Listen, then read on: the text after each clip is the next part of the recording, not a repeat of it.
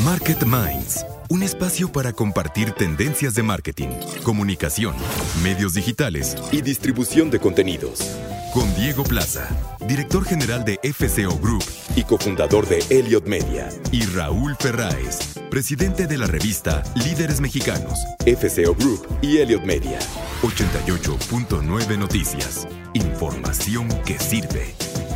Muy buenas noches, saludamos a todo el auditorio de 88.9 Noticias, información que sirve nuestra casa, querido Raúl, ya llevamos aquí pues un rato muy importante que hemos acompañado a todo nuestro público en tiempos difíciles para los mercados, para la publicidad. ¿Cómo estás, Raúl? Así es, Diego, estoy muy bien, afortunadamente, y sí, estoy muy contento de estar cumpliendo ya varias semanas, eh, casi meses, más meses que semanas en este espacio y, creo que como dices, es muy importante eh, eh, hablar sobre estas tendencias de marketing que estamos viendo. Sobre todo porque han sido pues meses de muchos cambios, de muchas adaptaciones. Hemos tocado casos como el marketing eh, del home office, hemos hablado del entretenimiento, hemos hablado de la industria eh, del mercado de lujo. Es decir, hemos eh, transitado por el mercado turístico también. Y bueno, el día de hoy vamos a dedicar este programa al marketing deportivo y que tiene que ver no solamente con el efecto de practicar un deporte y todo lo que la dinámica organizacional conlleva, sino también todo el mundo de marcas, de celebridades, de ídolos que hay alrededor de esta industria millonaria y que evidentemente también tiene que ver con eh, cómo este año pues se han cancelado eh, muchos eventos deportivos. Eh, entonces vamos a entrevistar a Antonio Álvarez, el CEO de As Deporte, que es una de las empresas justamente organizadoras de eventos deportivos de más alta calidad en este país, el, los, el circuito de triatlón, marcas como Spartan, es decir, muchas Ironman, muchos de los eventos más destacados de la élite deportiva los organiza esta compañía. Entonces vamos a hablar sobre todo cómo han enfrentado justamente eh, la pausa, pero ya el regreso también de estos eventos. Vamos a tener nuestra mesa de debate con Claudio Flores Tomás, vicepresidente y socio de Lexia, y con Sebastián Patrón, director ejecutivo de Advertising Week Latinoamérica, justamente para debatir todos estos insights y tendencias alrededor del mundo del marketing deportivo.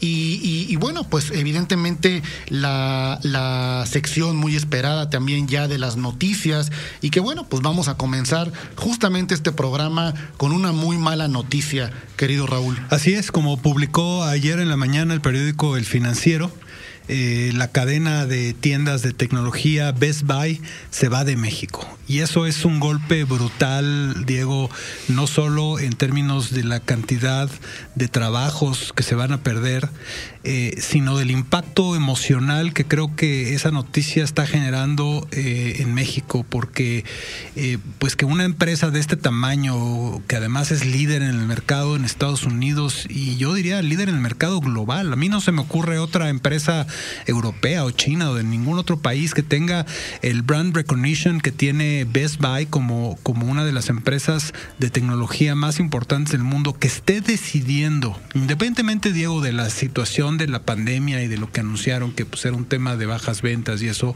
por, por temas coyunturales, que una empresa de ese tamaño esté decidiendo salirse de un país que además es la treceava economía del mundo, me parece terrible. Sobre todo de una compañía norteamericana, Raúl. Es decir, no estamos experimentando, no estamos hablando de una apuesta startup, de una compañía eh, que viniera a hacer eh, algunas pruebas iniciales para ver si despertaba un interés en el mercado.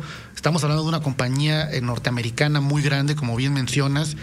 justamente en la primera temporada de Market Minds, cuando empezamos justamente en el podcast, entrevistamos a Ricardo Rivera, el, el CMO de Best Buy, y bueno, pues esto fue en abril, seguramente pues era un escenario totalmente distinto. Y sí, como mencionas, evidentemente la pandemia ha golpeado muy duro a muchas empresas, a muchas compañías que o no han logrado o sí han logrado también adaptarse a, la velocidad justamente de los cambios en el consumidor, pero sí es muy lamentable, primero, como bien mencionas, por la cantidad de empleos, eh, segundo, por el mensaje que se envía y el estado anímico que genera en el modelo de inversiones, y tercero, porque bueno, pues al final del día eh, tiene que ver con eh, quizá antesalas, ¿no? Que espero que no sea el caso, tocamos madera de otras compañías que se sumen a esta lista, anunciaban que comienzan a cerrar las tiendas justamente a partir del 31 de diciembre. Entonces, básicamente esto es algo ya muy pronto. Eh, terminamos temporada navideña y pues bueno, comienza esta transición que habrá que leer después en entre líneas eh, también los efectos eh, que provocan los mercados, Raúl. Entonces, es algo sabido que el tema del retail en general pues está sufriendo una transformación a nivel global, ¿no? La, la mayoría de las personas, no, no quiero decir la mayoría de las personas, digo, porque todavía los niveles del e-commerce son muy bajos. En México no llegan ni al 3%. En Estados Unidos, gracias a la pandemia, están empezando a rozar los 20 o llegando casi a los 20, pero, pero eso quiere decir que la gran mayoría de las personas todavía sigue yendo a comprar cosas físicamente. Ahora, he sabido y creo que todas las personas, todas las empresas que se dedican al tema del retail, traen enfrente un, un, reto enorme, porque también el retail genera muchos costos, ¿no? Los costos inmobiliarios de tener un local, generalmente en, en, en ubicaciones premium, que generalmente pues te sale muy caro, eh, la cantidad de personas que necesitas para atender eh, cualquier tipo de local. Entonces, yo creo que uno de los riesgos o uno de los problemas más graves a los que se está enfrentando el, enfrentando el retail no es tanto que la gente ya esté queriendo dejar de ir a comprar físicamente, sino que el costo para poder dar precios que estén competitivos, eh, pues cada vez se vuelve más, más difícil. cuando vas a una tienda, ves un producto y, en ese mismo momento te metes a tu celular y lo encuentras un 15, un 20% más bajo en, online, pues ahí están esos costos reflejados, ¿no? De, local, de... Entonces, e, es evidente que el retail trae un reto enfrente muy importante. Yo lo que he visto es que empresas, por ejemplo, como Best Buy, han saltado de una forma muy exitosa, por lo menos en los Estados Unidos, al tema del e-commerce. Hoy las páginas de e-commerce de, Best Buy en Estados Unidos, yo creo que son de las más amigables, de las donde, en donde puedes comprar más productos a mejor precio es impresionante. Y entonces eso me saca todavía doblemente de, base, Diego. ¿Qué, está, ¿Qué pasó en México? ¿Por qué no funcionó? Qué pasó con el mercado y yo creo que independientemente de la noticia que pues apenas nos enteramos ayer, creo que es un caso que habrá que analizar. Ojalá podamos después hablar con Ricardo otra vez para que nos cuente bien pues los insights de la decisión. Así es, Raúl, y creo que no, recuerdo yo un anuncio similar, ¿no? En los últimos años de una compañía de un tamaño eh, tan grande que anunciara, por lo menos en lo que va de la pasada administración y esta administración, una salida de México. Y sobre todo, por ejemplo, yo lo pensaba justamente, Diego, eh, nosotros, tú sabes, pues tenemos la revista Petróleo y Energía también, y sí creo que hay uno de, uno de los sectores que de verdad han sido golpeados por esta administración en especial, pues ha sido el tema del sector energético. Y, y, no has visto a ninguna empresa de las grandes, ni, ni digo, puede ser que se estén deteniendo algunas inversiones, pero no hay ninguna empresa petrolera petrolera de energía global que estén ya en México que haya anunciado que de plano se van del país. Eh, y, mira que ese es un sector complicado, ¿no? Pues sin duda una noticia eh, lamentable. Eh, ya, ya tendremos oportunidad de hacer nuevamente una reflexión sobre el tema del retail y o sobre el tema de la tecnología una vez que entendamos con mucho mayor claridad y que haya más información sobre esta noticia. Pero bueno, vamos a regresar, Raúl, a nuestro tema de, de esta semana que tiene que ver justamente con otra industria que por, por, por, naturaleza, obviamente de interacción física, se ha visto muy afectada, que tiene que ver con el deporte, con el marketing deportivo. Creo que para poner un dato que todos conocemos, pero en dimensión, eh, los, eh, los primeros Juegos Olímpicos de la era moderna, eh, de 1900, 1896 que se jugaron en Atenas, solamente tres ediciones de verano se han cancelado a lo largo de la historia y, se han cancelado básicamente por tres guerras, ¿no? Las guerras mundiales y, bueno, pues eh, evidentemente el que este año se hayan cancelado los Juegos Olímpicos habla justamente de un cisma total, de cómo se va a tener que replantear la dinámica deportiva eh, en la interacción física, pero más allá de ello, también hablar justamente de los eh, fenómenos y de lo que produce también todo el marketing eh, deportivo en ese sentido, Raúl. Mira, el marketing deportivo es muy exitoso, Diego, por dos razones principalmente. La primera es por la cantidad de audiencia que logra reunir. No hay ningún evento en el mundo de ningún tipo que pueda reunir a tantas personas viendo algo que un evento deportivo. Y ahí, bueno, las estadísticas obviamente eh, son muy debatibles entre cuál y cuál, pero un final de la Super Bowl o una final de la Copa del Mundo de fútbol, soccer, FIFA, eh, generan audiencias que no hay ningún otro evento en el mundo que las genere.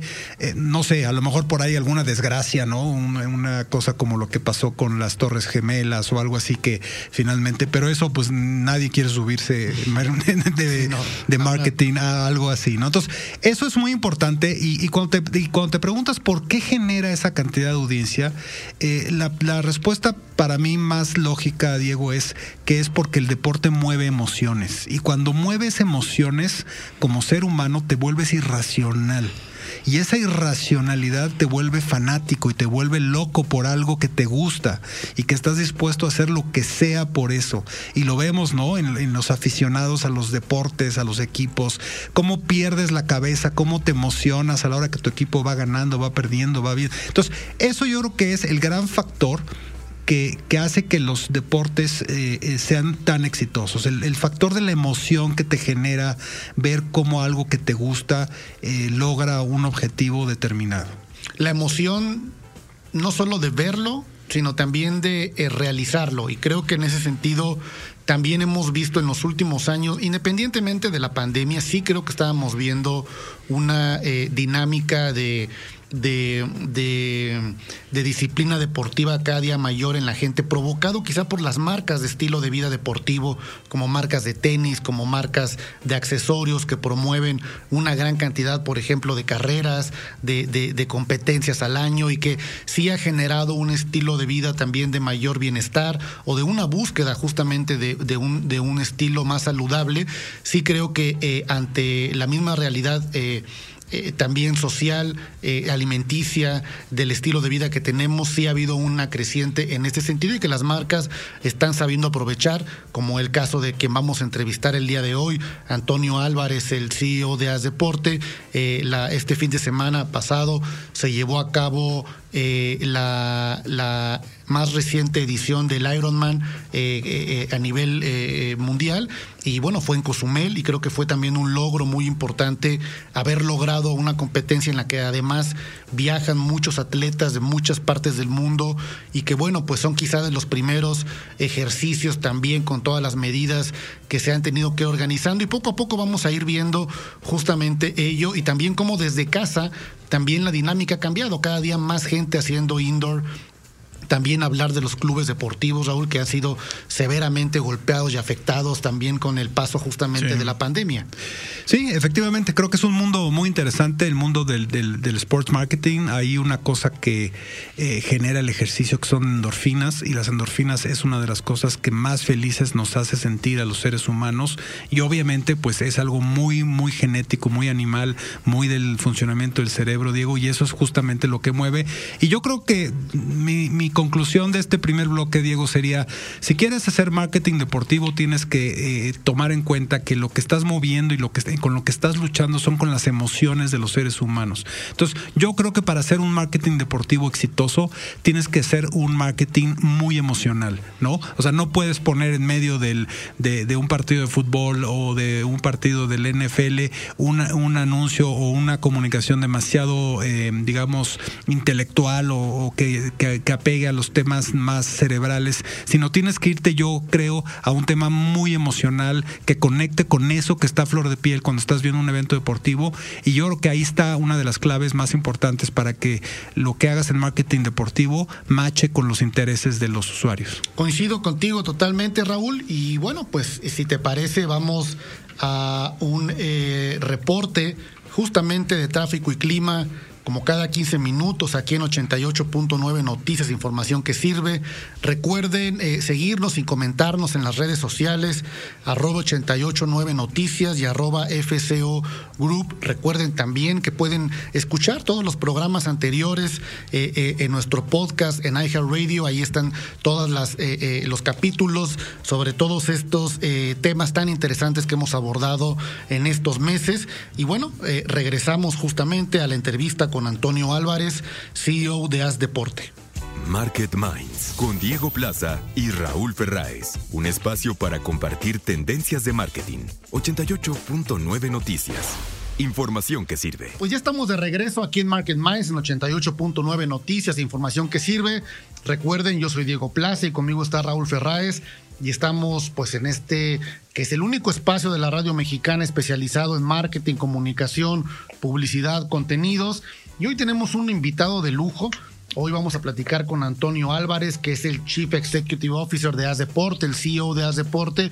Y yo en lo personal, pues no sé si nadie me está pagando, pero soy un promotor total de la marca porque he tenido la oportunidad de participar en varios eventos de que organiza deporte, los triatlones. Yo soy un triatleta, entonces este año ha sido pues muy complicado también toda la pandemia, pero bueno, es una marca que se ha encargado, yo diría, de crear experiencias de alta relevancia para las personas que nos gusta el deporte y creo que ahora pues hay una reinvención total en lo que significa la experiencia de hacer deporte, porque también durante la pandemia pues han tenido que implementar varios eventos virtuales, varios entrenamientos y bueno, pues por sortear también con las regulaciones eh, gubernamentales de lo que implica poder continuar o no. Pero bueno, un lujo en este programa de marketing deportivo que hoy hemos dedicado en Market Minds y tenemos aquí a Antonio Álvarez, el CEO de As Deporte. Antonio, ¿cómo estás? Muy buenas noches. Buenas noches, Diego, Raúl. Eh, pues eh, feliz aquí de estar con ustedes y más de saber que tú eres un gran aficionado de, estar participando en todos los eventos que nosotros organizamos. Nos da mucho gusto. Ya, ya nos encontraremos, eh, seguramente. Muy bien, Toño. Pues gusta tenerte aquí. Y me gustaría empezar, ¿por qué no nos haces un breve resumen de la historia de As Deporte? ¿Cómo nació? ¿En qué año? Eh, ¿Y cuál ha sido la historia de As Deporte? Porque ya es una organización que lleva muchos años en el mercado.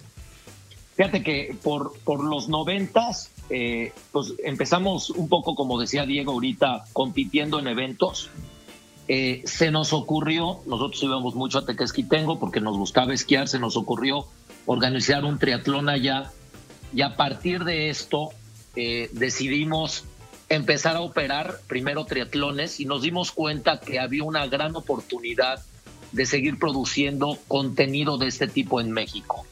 Eh, al final lo hacíamos realmente un grupo de amigos, éramos varios amigos que nosotros hacíamos todo, montábamos, este, corríamos, íbamos, este, poníamos los chips, etcétera. Y en el año 2000 fue en cuando decidimos juntarnos todos y apostarle a este proyecto.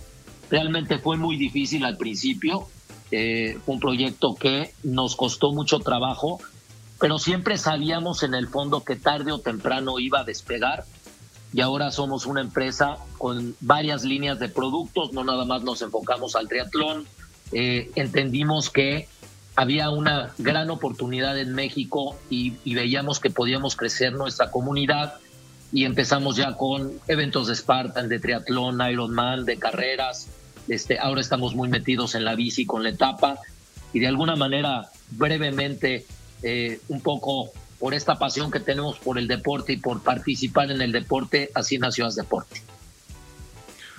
¿Cuál, ¿Cuál dirías tú que es el diferenciador eh, que ha apasionado a quienes se inscriben en una disciplina o en una experiencia de haz deporte que yo, como yo te decía personalmente, he visto una alta eh, pues demanda, ¿no? En ese sentido, en la gente que se está finalmente enfilando.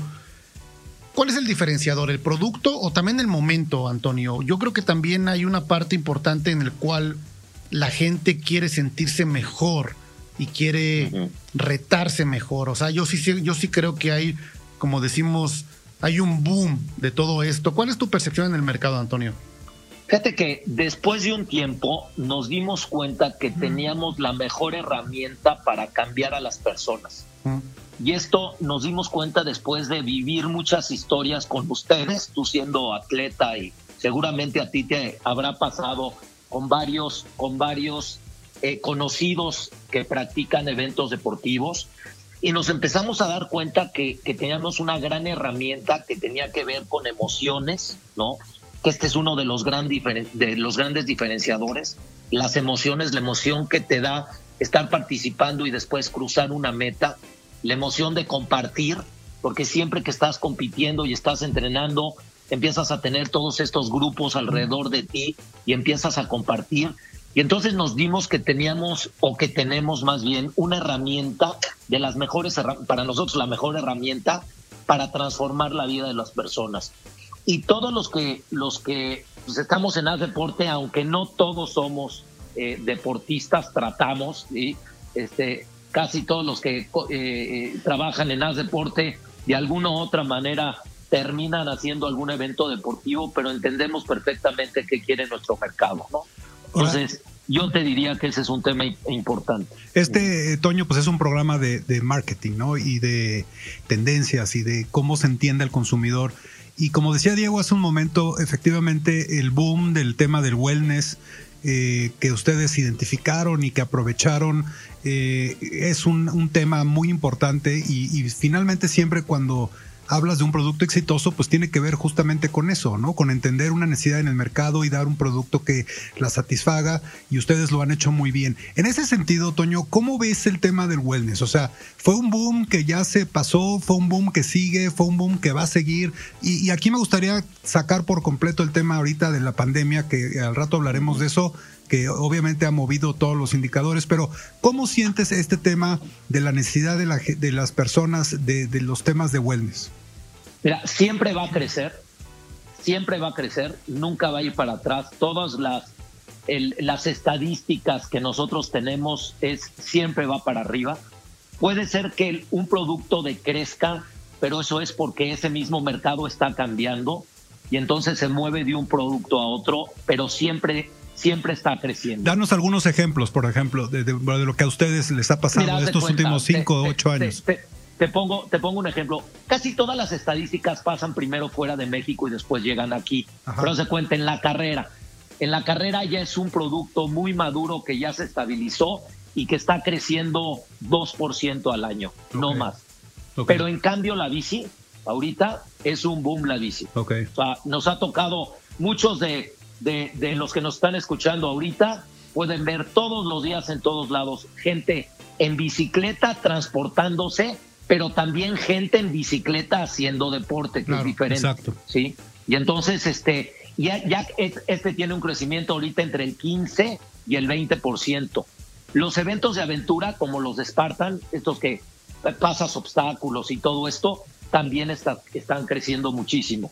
Y un poco entrando al marketing en esto de wellness y entrando ahora sí al tema, nosotros al final de cuentas lo que vimos es que teníamos que cubrir una, una comunidad eh, de, de, varias experiencias, no solo de una, porque nos clavamos, hubo una época la, de la historia de la empresa donde nos clavamos mucho en la carrera, ¿sí? Pero no nada más en la carrera, y ahorita todos los chavos, ¿sí? Todos los chavos de universidades y, este, y más jóvenes también, ya le entraron a este tema, ya también se metieron a los salones a hacer bici, a los gimnasios, a los clubs, etcétera. Entonces, definitivamente es un mercado que está creciendo, siempre va a crecer, cambia, pero cada vez hay mucho más gente involucrada. Algo que me Para llama que la atención, una... sí, algo que me llama la atención de ti, Antonio, es que, bueno, eres el CEO de Deporte, eres presidente honorario de la Federación Mexicana de Triatlón, eh, estás en el Comité Olímpico Mexicano, fuiste parte, bueno, miembro del comité ejecutivo de la Unión Internacional de Triatlón, eh, trabajaste en la Confederación Panamericana de Triatlón, eres también parte, o bueno, tuviste una historia en la Olimpiada, o sea, eres un atleta, Antonio. ¿Cómo eres un mercadólogo ahora?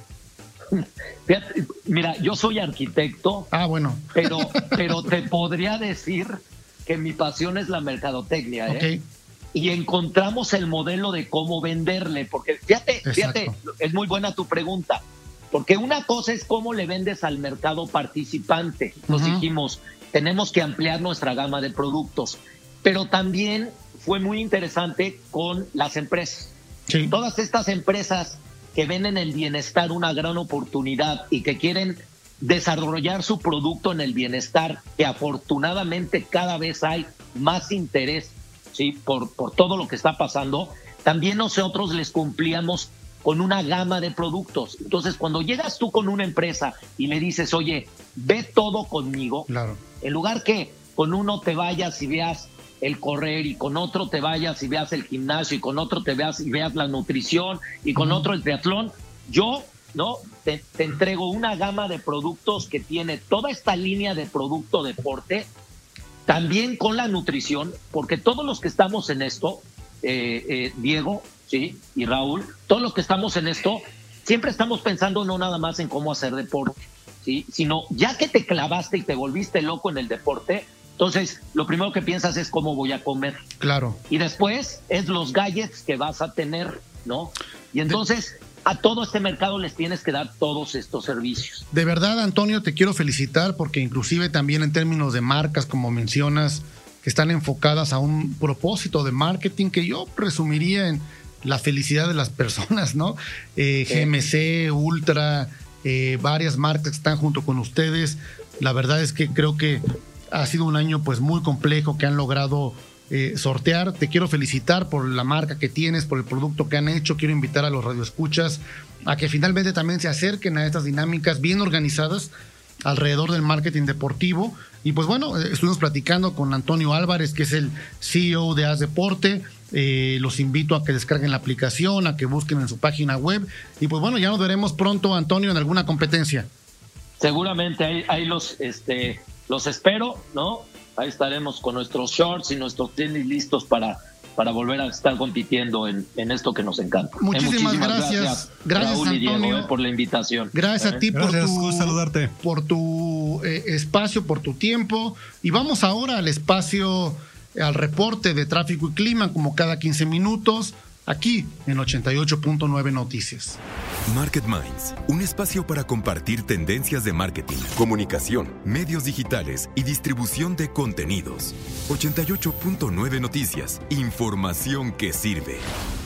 Continuamos aquí en Market Minds en 88.9 Noticias, información que sirve en este programa que hemos dedicado al marketing deportivo. Ya escuchamos a Antonio Álvarez, el CEO de As Deporte, mostrándonos evidentemente cómo ha tenido que evolucionar esta industria de los eventos deportivos principalmente que a mi parecer ha venido eh, teniendo un incremento en asistencia y en participación pues cada día mayor. Y eso espero que eh, evidentemente esta inercia no se pierda para los próximos años con la eh, eh, pues con el confinamiento. Y bueno para esta mesa de debate hoy tenemos como cada semana a Claudio Flores vicepresidente y socio de Lexia y a Sebastián Patrón el director ejecutivo de Advertising Wii Latinoamérica nuestros dos grandes amigos y colaboradores. Y bueno obviamente aquí conmigo está está Raúl. Pero bueno yo sé que ustedes son unos grandes atletas ¿no? Atletas de altísimo rendimiento. Eh, y me gustaría saber primero en un punto personal, pues cómo ha afectado esto a sus planes de preparación internacional del deporte. Atleta Sebastián, échale Sebastián, yo soy un, un damnificado de, de la pandemia en términos deportivos. No, mira, para, eh, digo, no es ningún secreto que todo, todo actividad física también ha, recibido un cambio también en esta pandemia, ¿no? Vemos los gimnasios cerrados, vemos eh, algunos, eh, no sé, gimnasios de artes marciales donde la gente practica jiu-jitsu, donde son deportes de mucho contacto, también cerrados, ¿no?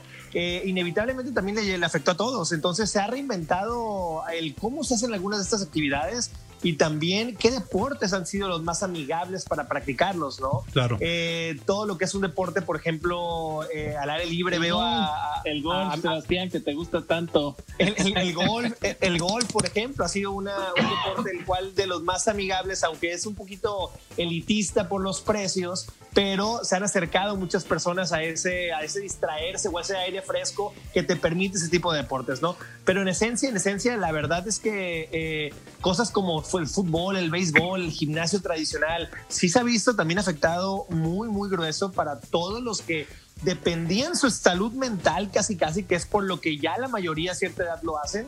Y eso ha afectado inequívocamente, ¿no? Inevitablemente a, a la gran mayoría. Desde el punto de vista del deporte, eh, donde más dinero se gasta es en, en, el ver deportes, eh, eventos deportivos. Por ejemplo, el año pasado en Estados Unidos se gastaron 56 billones de dólares los americanos en tickets, en viajes, en comida, en bebida, en los estadios, viendo la, la televisión y, además se gastaron también otros 33 billones de dólares en equipo deportivo. Yo creo que esto no es una gran una sorpresa, no sé ustedes qué opinan. Yo creo que el tema del deporte y de la gente viendo el deporte, de las personas viendo el deporte, yo creo que es una de las eh, de las eh, de los espectáculos pues más más ancestrales, desde los gladiadores romanos, el sumo japonés, ¿no? Eh, cuando empezaron obviamente las olimpiadas en Grecia, en fin, el, el, el poder ver los espectáculos, los hombres pegándose entre sí, compitiendo, logrando desafiar sus propios límites físicos, yo creo que es algo que no es nuevo y que atrae de una forma brutal a, las audiencias, ¿no? Y ahí, de ahí nace, pues obviamente, el tema del marketing deportivo, cómo a través de esos gustos que tienen las audiencias por ver estos espectáculos, puedes tú acercarte a, vender eh, productos o servicios. Y yo creo que el marketing deportivo, Raúl, lo dices muy bien, llegó para quedarse. Es el tipo de marketing que más auge tenía previo a la pandemia y de mayor efectividad en términos de las mediciones posteriores de, de esos esfuerzos de marketing. ¿Por qué es la potencia del marketing deportivo?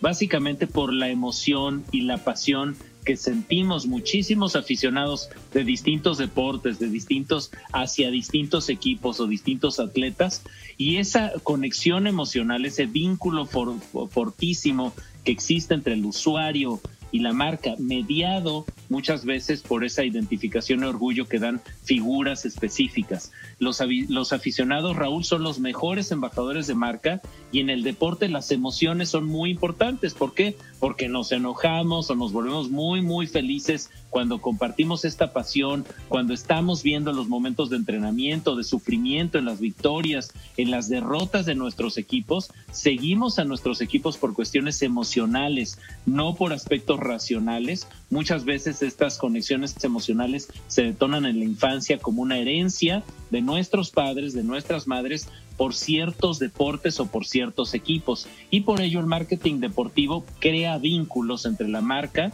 y los valores positivos que representan eh, ese deporte o ese atleta.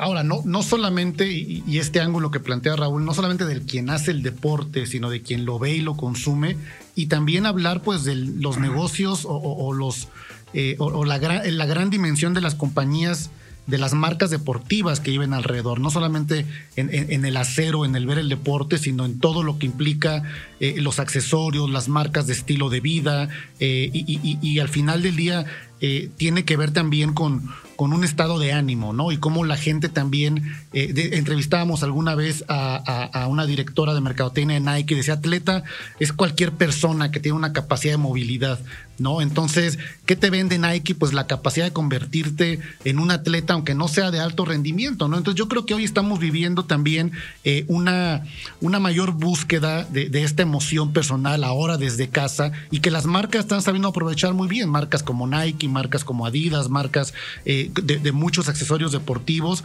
justamente eh, eh, en, esta, en esta búsqueda quizá de una mayor estabilidad, Sebastián.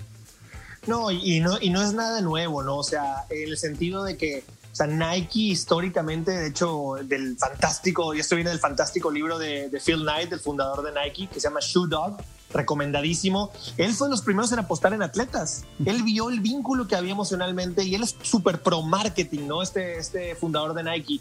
Y desde aquel entonces empezó a patrocinar a los corredores que había en, el, en lo que llaman los estadounidenses track and field, ¿no? Eh, y los que llegaban a las Olimpiadas, para, él era un objetivo puntual que en las Olimpiadas usaran tenis Nike estos, estos atletas, ¿no? Hace muchos años de eso, hace casi 50, 60 años. Hoy en día los atletas, imagínate con las redes sociales, que quienes, o sea, LeBron James, Cristiano Ronaldo, Leonel Messi, o sea, tú ves las redes sociales de estas figuras y son personas con una huella en el mundo enorme, enorme. Escuchas de repente a Cristiano Ronaldo haciendo entrevistas que le gustaría cuando se retire ser actor y de repente ves a LeBron James hablando, eh, hablando en eh, eh, los movimientos antirracismo en Estados Unidos con este liderazgo. O sea, todo esto ya abarca el, el deporte, ¿no? En cuanto a sus figuras, que los máximos representantes siempre van a ser los atletas, ¿no? Entonces, es bien interesante hasta dónde se ha movido eh, eh, ese tipo de cuestiones, ¿no? Y, también cuando ves el, la lana anual que se meten estos atletas, gran parte de ese dinero no es ni siquiera en los contratos, en los contratos de, la lo que equipo que les da. Exacto. Claro, es, meramente por los patrocinios, ¿no? Tiger Woods con Nike Golf, este LeBron James con Nike también, eh, Paul Pogba con Adidas. Es increíble el dinero que les están tirando a esos atletas, ¿no? Exactamente, Sebastián. Y solo para ilustrar algunos datos que creo que son relevantes para ver justo lo que dices, esta potencia que tiene tener un embajador popular que pueda hacer que una marca sea relevante y que los consumidores conecten de manera más intensa. Es cierto, Nike lo ha, lo ha dicho, de los, del listado de los 30 deportistas mejor pagados, Sebastián, 15 son embajadores de Nike.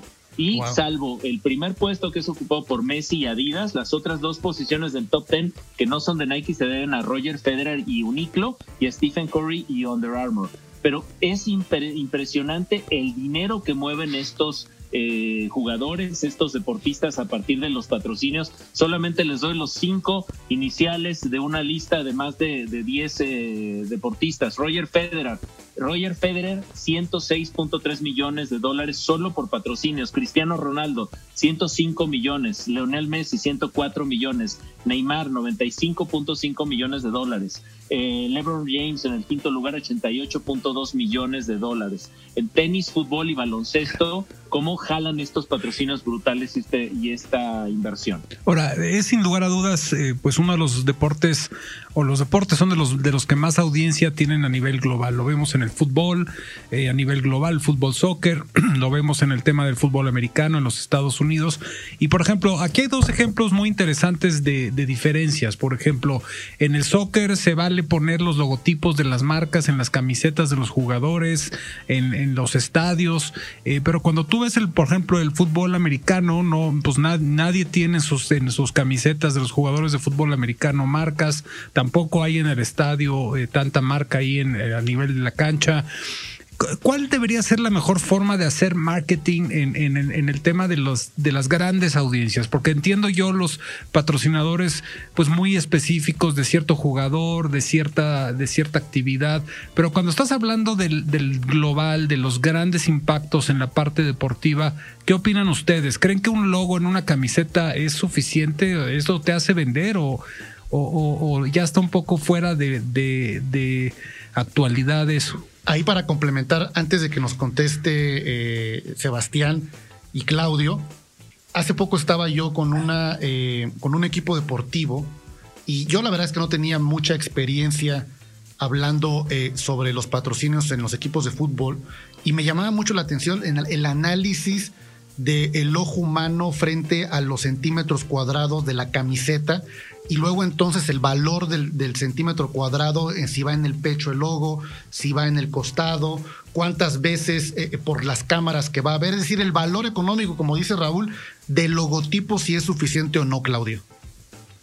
Eh, yo rápidamente sobre el tema, eh, a reserva de lo que considere mi buen Sebastián, creo que la awareness que, asegura la marca con esa pertenencia, con esa presencia en las camisetas es muy relevante, pero no solamente es eso, es la conexión del que compra la camiseta porque quiere sentir su equipo cerca, el América, los Pumas, las Chivas o el Barcelona, el Real Madrid, el Manchester United. Fíjense, solo por camisetas las ligas europeas lo que ingresan solo por el patrocinio de las camisetas. La Premier League es la que más, eh, donde más se invierte patrocinio frontal de las camisetas de sus clubes para el ciclo 2020-2021, ¿eh? 344 millones de euros por temporada. En segundo lugar, la Bundesliga, eh, que recibe unos 185 millones de euros por temporada, y la Liga Española con alrededor de 178 millones de euros superando los 150 millones que aparecen en, la League U1 y la Serie A, cerrando así el top 5.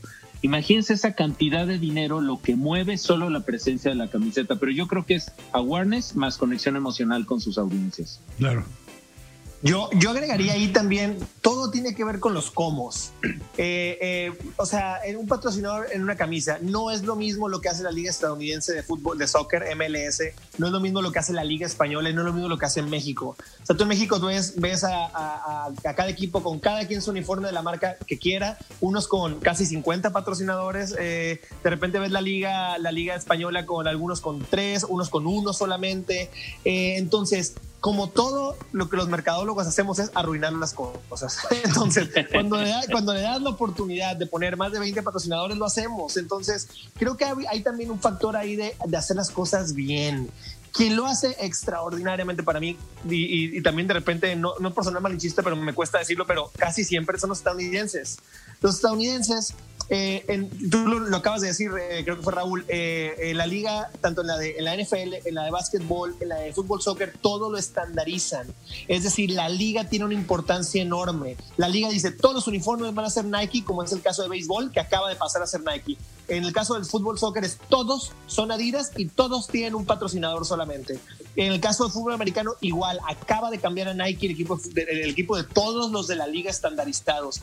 Y, por ejemplo, básquetbol, hace poquitos años acaban de, ingresar los, los patrocinadores. NFL y béisbol todavía no los tienen, pero todos se ponen de acuerdo con un estándar. Y eso al final es para hacer una liga competitiva como liga.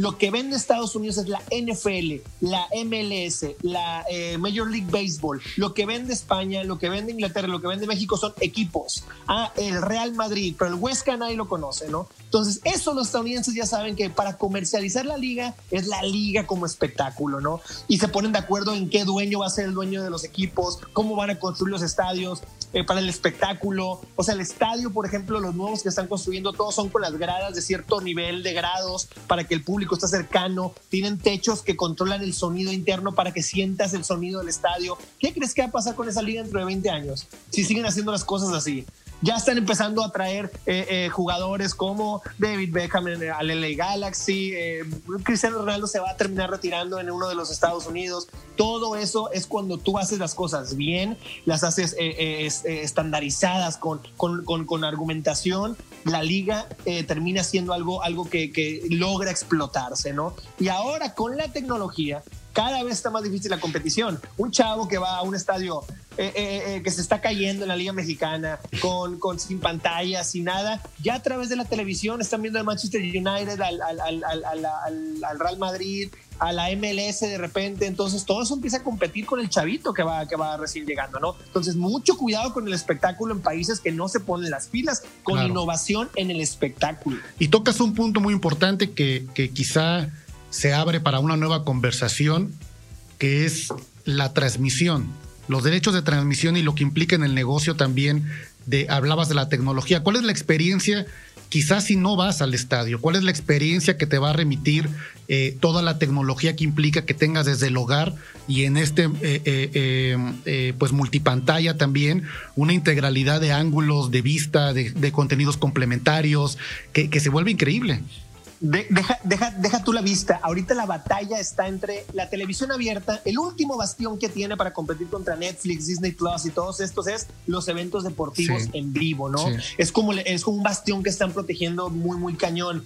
Pero es inevitable que para el usuario eso es de lo peor que hay porque es como yo, por ejemplo, yo que soy súper aficionado al Atlas de Guadalajara, ¿no? Para yo poder ver los partidos del Atlas, o sea, a veces los pasan en Televisa, a veces en TV Azteca, a veces, a veces no los pasan. Eh, eh, pero si tú, por ejemplo, eres fan de los, de, los, de los Dodgers de Los Ángeles en Estados Unidos, tú pagas una suscripción a la MLB y tienes todos los partidos de los Dodgers en tu computadora, ¿no? Eso lo están protegiendo como desquiciados aquí en México y es parte de, de, la batalla del streaming, tele abierta, que al deporte también la está, la está envolviendo hoy en día, ¿no?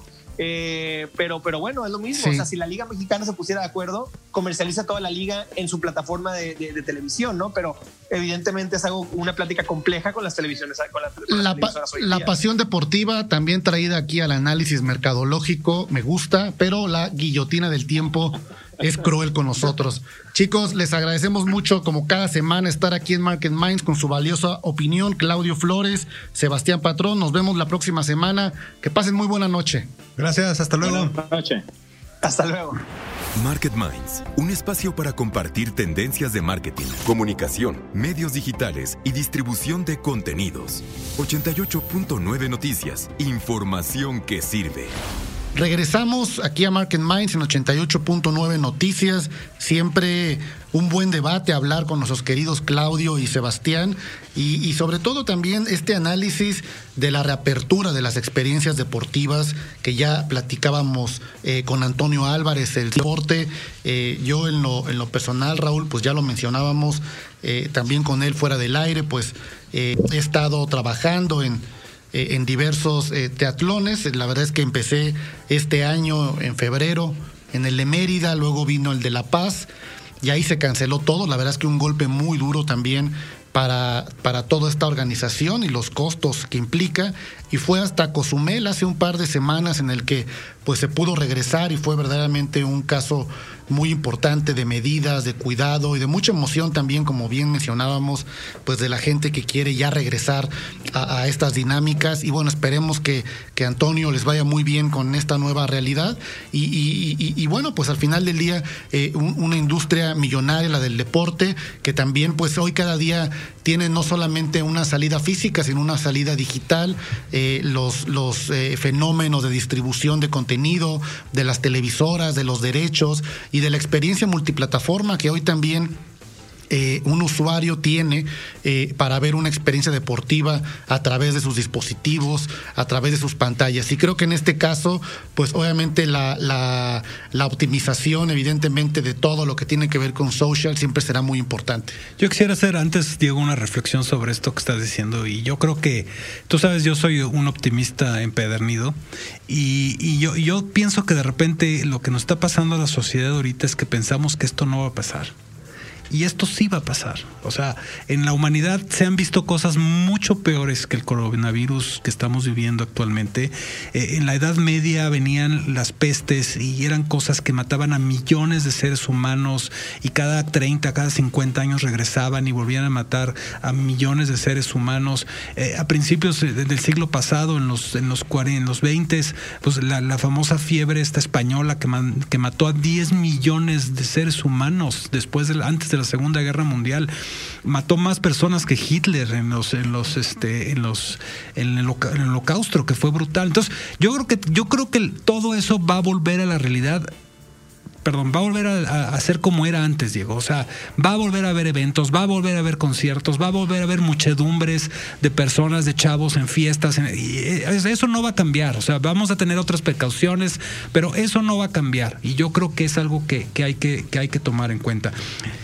Paciencia, paciencia, la verdad. La verdad es que también quizás somos una generación, eh, o bueno, habemos varias generaciones, evidentemente, pero quizá con poco recuerdo de memoria, ¿no? Y creo que también eso nos hace perder perspectiva, ¿no? Sobre la historia y bueno, pues obviamente estamos fatalizando quizá lo que sí es muy delicado, lo que sí es muy fatal, estás hablando de, de personas, de muertes, pero en el largo plazo, pues bueno, eh, como bien decías tú, obstáculos mayores ha enfrentado la humanidad. Y fíjate que esto que decías antes de, este comentario, el tema de la automatización de las redes sociales es una tendencia que ya está eh, hablándose mucho en el mundo del marketing.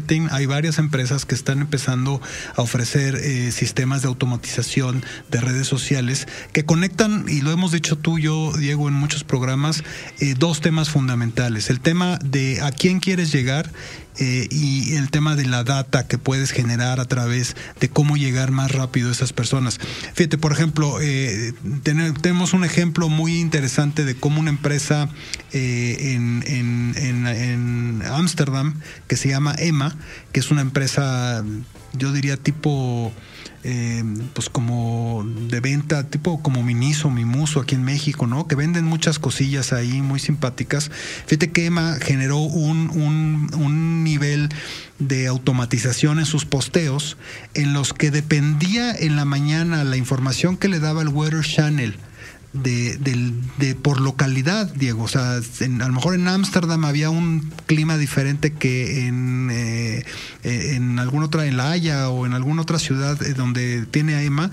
Y según las condiciones de, lo que iba a haber de clima en, en, cierta ciudad, eso es lo que te posteaban. Si iba a llover, te posteaban un impermeable. Si iba a haber sol, te posteaban un paraguas. En fin, tenía, empezaron con un nivel de automatización en, en la decisión de de sus, de, sus eh, que posteaban en sus redes sociales, que ha sido un caso de éxito brutal.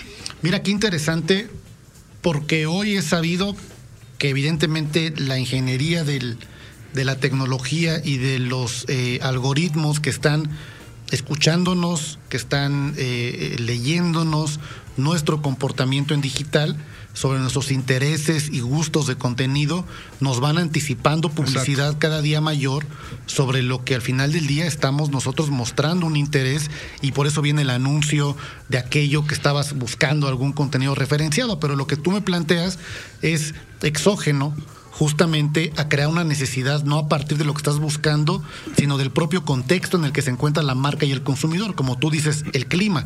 Entonces te anticipa ya una necesidad sobre una realidad concreta que no tiene que ver con tu vida. Y eso te lleva a reaccionar mucho más rápido, a tener a los eh, a tus consumidores mucho más atentos a lo que tú estás viendo. Y fíjate que yo creo que es algo que, que, que yo no lo he visto aquí en México. A mí me sigue pareciendo que en México las marcas en general responden tarde y mal a casi todo, eh, y eso es algo grave. Eh, pero este tema de la automatización del manejo de redes sociales yo creo que va a ser un tema interesante que luego hay que seguir analizando de cómo el Big Data puede generar que tus mensajes de un día, del día siguiente o dentro de una semana sean totalmente diferentes el uno del otro. Cómo este concepto de la masividad de la información eh, y del alto volumen está llevando a una hipersegmentación en la conexión entre la marca y los consumidores, justamente para reducir mucho de la brecha de decisión, eh, ¿no? Entre un producto o un servicio a microsegundos, en los cuales, bueno, pues está siendo mucho más asertivo en lo que la gente aún sin quererlo, se va a ver motivada por comprar. Y, eso creo que va a ser muy interesante y yo creo que vamos a ver cosas muy dinámicas. Ya ahorita lo vemos con las redes sociales, ¿no? De repente buscas un producto y 10 eh, eh, minutos después ya te están promocionando eh, cosas similares este, en las redes sociales, ¿no? Yo digo que, están conectadas malévolamente, hasta miedo, te da, ¿no? Te pones este un diurex a tu cámara porque te está viendo, ¿no? Entonces ya no sabes. No, yo creo que sería muy bueno, Raúl, dedicarle un programa a todo este tema de inteligencia artificial y Big Data Content, ¿no? Para, bueno, entender también esta parte que no vemos, pero que existe y que nos acecha y nos acompaña cada momento que estamos o que tenemos en nuestras manos un dispositivo móvil conectado al Internet, Raúl. Pero bueno, ha llegado el momento de decir adiós.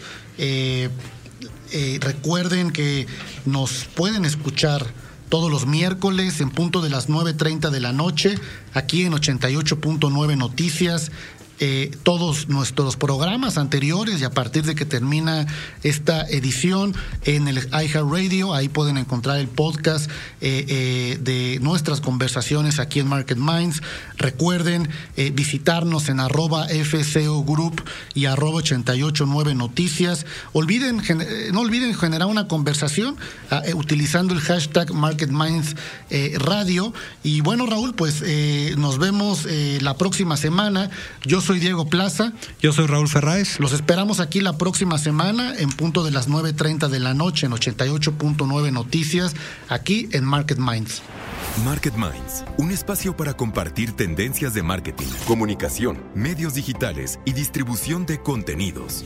88.9 Noticias, información que sirve.